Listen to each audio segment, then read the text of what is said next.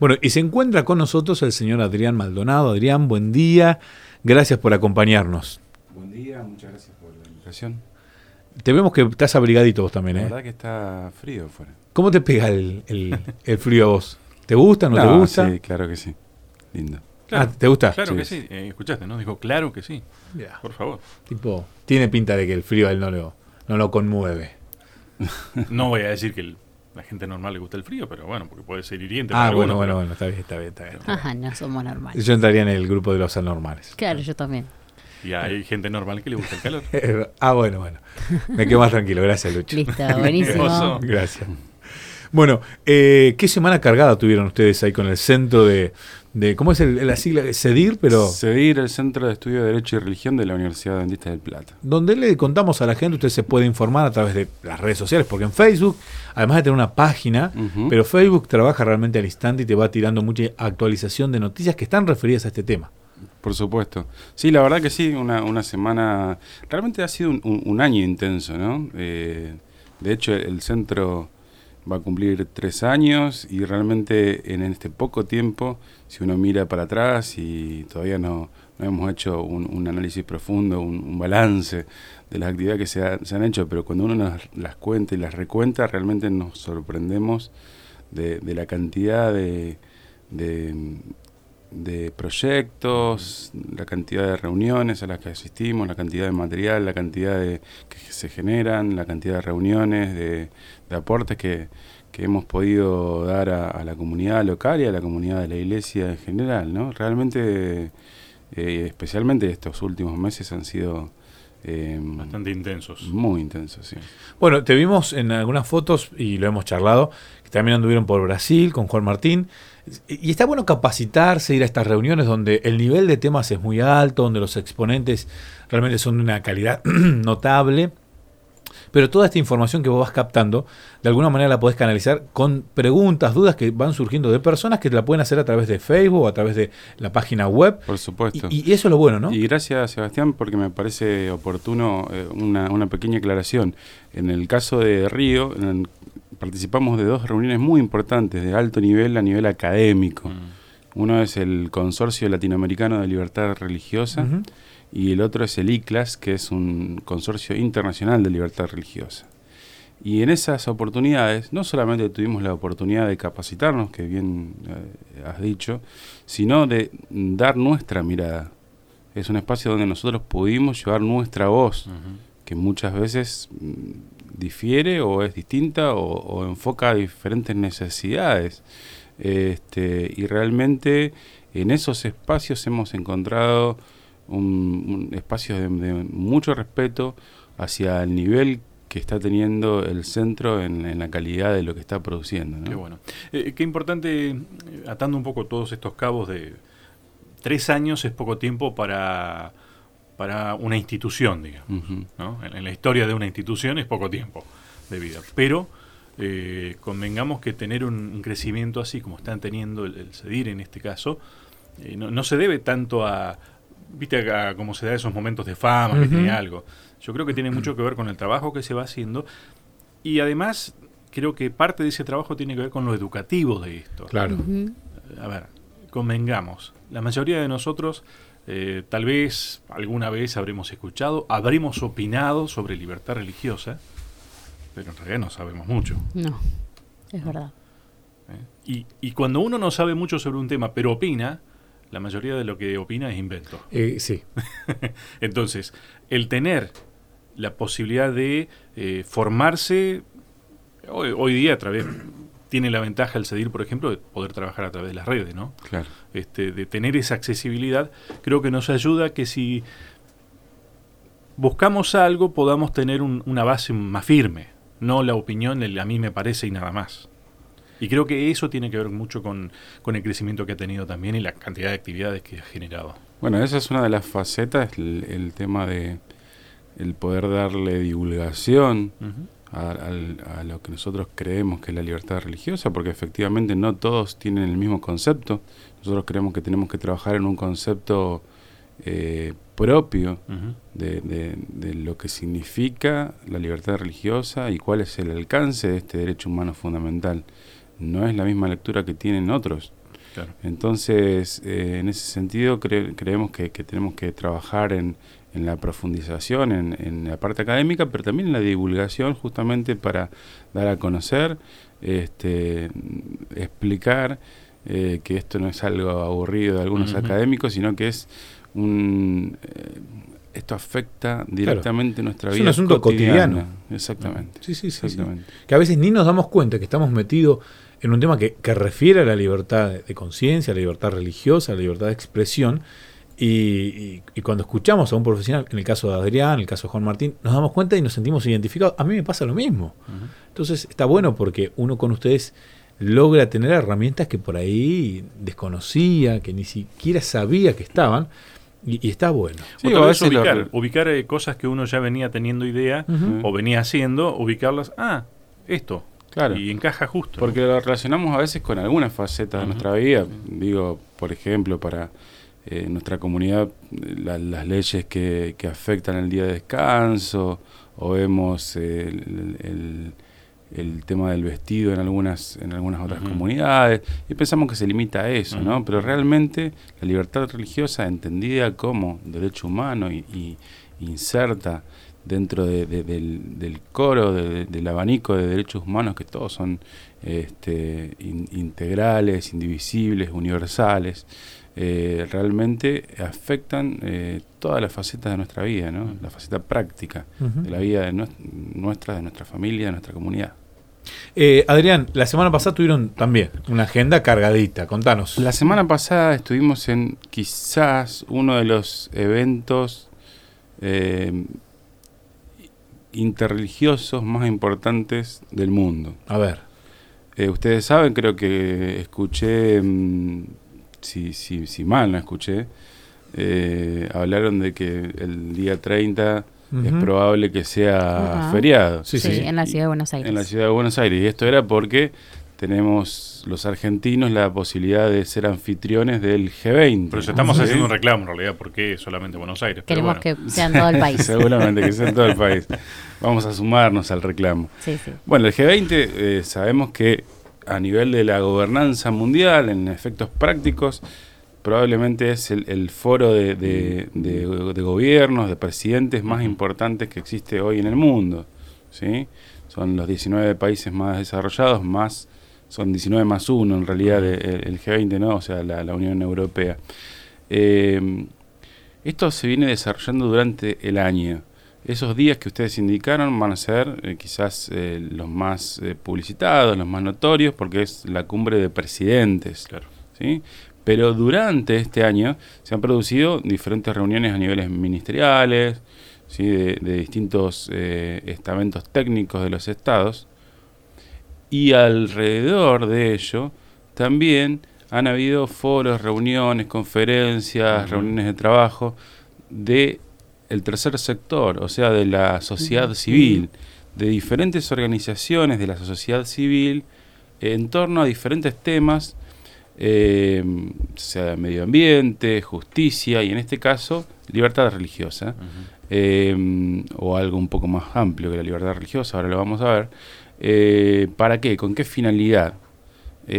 Bueno, las personas que son especialistas, académicos, en el caso de, de- del foro G20 interreligioso, eh, estaban también personas de fe, personas que tienen responsabilidades en algunas religiones, que son representativas de algunas religiones, académicos de la religión, abogados, técnicos.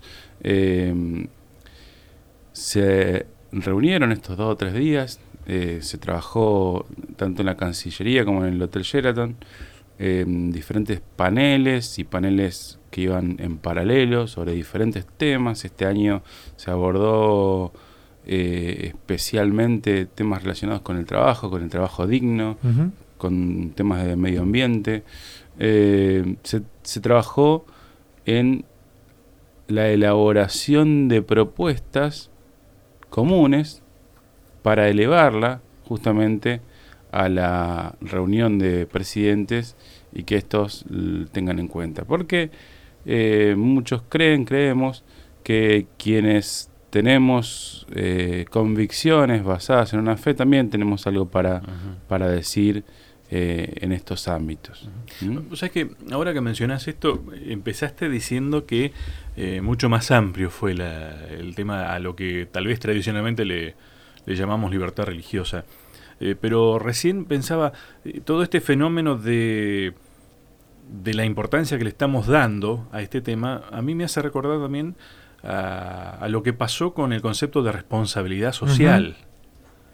Y todo esto que estás mencionando me parece que tiene más que ver con eso eh, que con lo que tradicionalmente hemos hablado de este, libertad religiosa. Me parece como que el mundo se está tratando de acomodar y está tratando de ponerle un nombre a algo que eh, nos pasa todos los días, que está todo integrado, es imposible dividirlo. La cuestión social, la cuestión religiosa, la cuestión económica, eh, la cuestión simple de lo que hablábamos hoy, de ayudar al otro, eh, del respeto. Eh, lo de ayudar al otro, el tema, una gran preocupación, el tema de los refugiados, ¿no? Eh, el, el representante, por así decirlo, de la, de la Iglesia Adventista a nivel mundial en la reunión fue el pastor Diop, que tuvimos la oportunidad de luego de terminar la, la participación en Buenos Aires, traerlo aquí. Él estuvo el viernes dando una, una charla en, en la Facultad de Teología y luego el sábado por la mañana en, en el servicio de, de la iglesia, ¿no? Ujú. El pastor Diop es el, el responsable, para el que no tuvo la oportunidad de, de interiorizarse en esto, el, el- el responsable de Asuntos Públicos y Libertad Religiosa de la Asociación General de la Iglesia Adventista del Séptimo Día y además es secretario general de la Asociación Internacional de Libertad Religiosa. Él tuvo una participación destacada en el foro, también, por ejemplo, para... eh, puede haber pasado desapercibido, pero estuvo en Buenos Aires el máximo referente de ADRA internacional en estos días, ¿sí? Porque justamente eh, uno de los temas era este, el de los refugiados.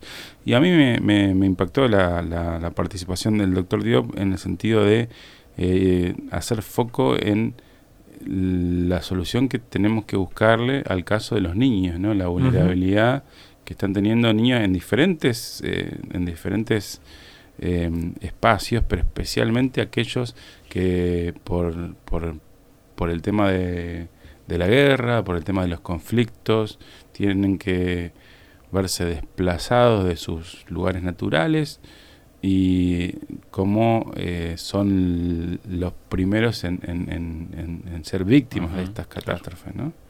Y así como, bueno, como el tema de los refugiados, también está el tema económico, la gobernanza mundial, el tema del cambio climático, que realmente es un tema de agenda eh, muy importante. A veces nosotros no le prestamos atención a esto, porque quizás estamos preocupados por otros temas más coyunturales o del día a día. Eh, el tema eh, económico, seguramente, de la economía sustentable, Sí. eh, el tema de la convivencia, más allá de lo que cree uno, de lo que cree otro, porque tiene que ver con la seguridad también, ¿no? Sí. Eh, la seguridad y el hecho de eh, religiones separarse de, y dejar expuestos a quien instrumentalizan la religión para Mm. otros fines eh, y, y- y llevan adelante medios violentos, ¿no? O sea, Hablabas, terrorismo. hablabas de la convivencia y, y- y tal vez uno piensa y dice, bueno, nosotros estamos en Argentina, no tenemos casi problemas de convivencia porque somos básicamente la mayoría de, de- de personas cristianas, aunque hay otras personas de otras denominaciones, esas grandes religiones, is- islámica y, y- y otras. Pero en realidad eh, dentro del cristianismo también hay una gran variedad de, de religiones, de iglesias, de denominaciones, y, a veces somos intolerantes también. Eh, convivir con, con otras creencias nos hace ir en contra de la libertad de religión que, y de conciencia que tiene otro ser humano. ¿Se, se hablan esos temas hoy? Bueno, sí, gracias por la pregunta, me parece muy buena. Realmente, eh, a ver, recordaba el foro, el foro tuvo participación de varios eh, funcionarios de la, de la administración pública, varios funcionarios del gobierno nacional. De hecho, lo abrió la, la presidenta Gabriela Michetti, estuvo el, el- varios ministros o secretarios ahora, ¿no? Secretarios de Trabajo. Triaca, el secretario de Ambiente, eh, Berman, eh, el secretario de Culto, Oriani. em, y todos ellos destacaban a la Argentina casi como un fenómeno de exportación justamente por esto, ¿no? Por el hecho de ser un ejemplo al mundo de una convivencia entre distintas religiones, no solo cristianas, sino eh, abriánicas y, otras, ¿no? Judíos, musulmanes, budistas. Eh, a ver, yo creo que esto que presentan los gobiernos, no, no quiero contradecir a, los funcionarios, pero digo, esto que presentan los gobiernos como una virtud de, la Argentina, más que ser una virtud del Estado argentino, ha sido una virtud de la sociedad argentina. Sí, sí. ¿sí? Que con, con sus diferentes expresiones, una, una sociedad conformada eh, por, por, por, la inmigración, por corrientes migratorias, por personas que han sufrido, que, que sufrieron en sus lugares de origen, la persecución religiosa, los conflictos religiosos, las guerras religiosas. Creo que encontraron en Argentina un lugar donde pudieron eh, entender que que podían convivir eh, con, con, cierta armonía. Pero no necesariamente esto es una virtud del Estado argentino. Eh, y si bien el Estado argentino en algunas cuestiones eh, podemos medirlo positivamente, en otras tiene, eh, a mi modo de ver, serias carencias y materias pendientes, por ejemplo el tema de la, de la igualdad religiosa, ¿no? O sea, todavía nosotros tenemos una constitución. Que en realidad es donde puede puede regular, si vamos al caso. Exactamente. Porque en las cuestiones sociales, convengamos, uno puede regular, el Estado puede estar regular, pero la sociedad puede ir por otro lado también. Seguramente. Yo creo que en este sentido la sociedad argentina ha ido eh, por delante de sus dirigentes, por delante de su clase política, por delante de sus gobernantes, por delante del Estado mismo, eh, marcándoles un camino, un camino que tiene que ver con la convivencia pacífica, digamos, entre las diferentes expresiones de fe. ¿no? Eh, en cuanto al Estado en sí, creo que hay materias pendientes. Adrián, eh, te agradecemos. Este, Lucho, no sé si tenías alguna pregunta. Tenemos algunos mensajes. Este tema. para charlar. Sí, sí, a mí me, gusta. Estuve el viernes en la, en la charla que se realizó con el máximo exponente que tiene la Iglesia Adventista de, Libertad Religiosa. Me pareció muy, muy interesante. Eh, me parece que es un tema en el que debemos involucrarnos porque eh, realmente nos toca todos los días. Todos los días nos toca de alguna manera y, a ver, ¿cómo, cómo puedo decirlo? Eh, eh, Vieron que el, Yom Kippur es ese momento de donde uno se limpia, hablo del pueblo judío, donde se, uno lavaba todo, el día de la expiación y nosotros a veces nos tenemos que sacar todas esas cuestiones que tenemos a veces en, nuestra cabeza, que quieran o no nos hacen tener preconceptos y a veces ir en contra de algunas personas que tal vez no, no, no, tienen el mismo pensamiento que nosotros, y no hablo solamente de religión, hablo de, otros conceptos, y está bueno. No, déjame terminar con una cuestión que yo eh, estoy convencido de que si hay una finalidad más allá de, de, de, lo que puede opinar alguien respecto a la participación en estos espacios, creo que el primer objetivo, y si se logra eso ya hemos ganado, es el hecho de derribar prejuicios. Claro. Exactamente. Esos tan este, maliciosos perjuicios que tenemos. Y los tenemos. Y, debemos luchar contra ellos. Adrián, este, muchas gracias. ¿eh?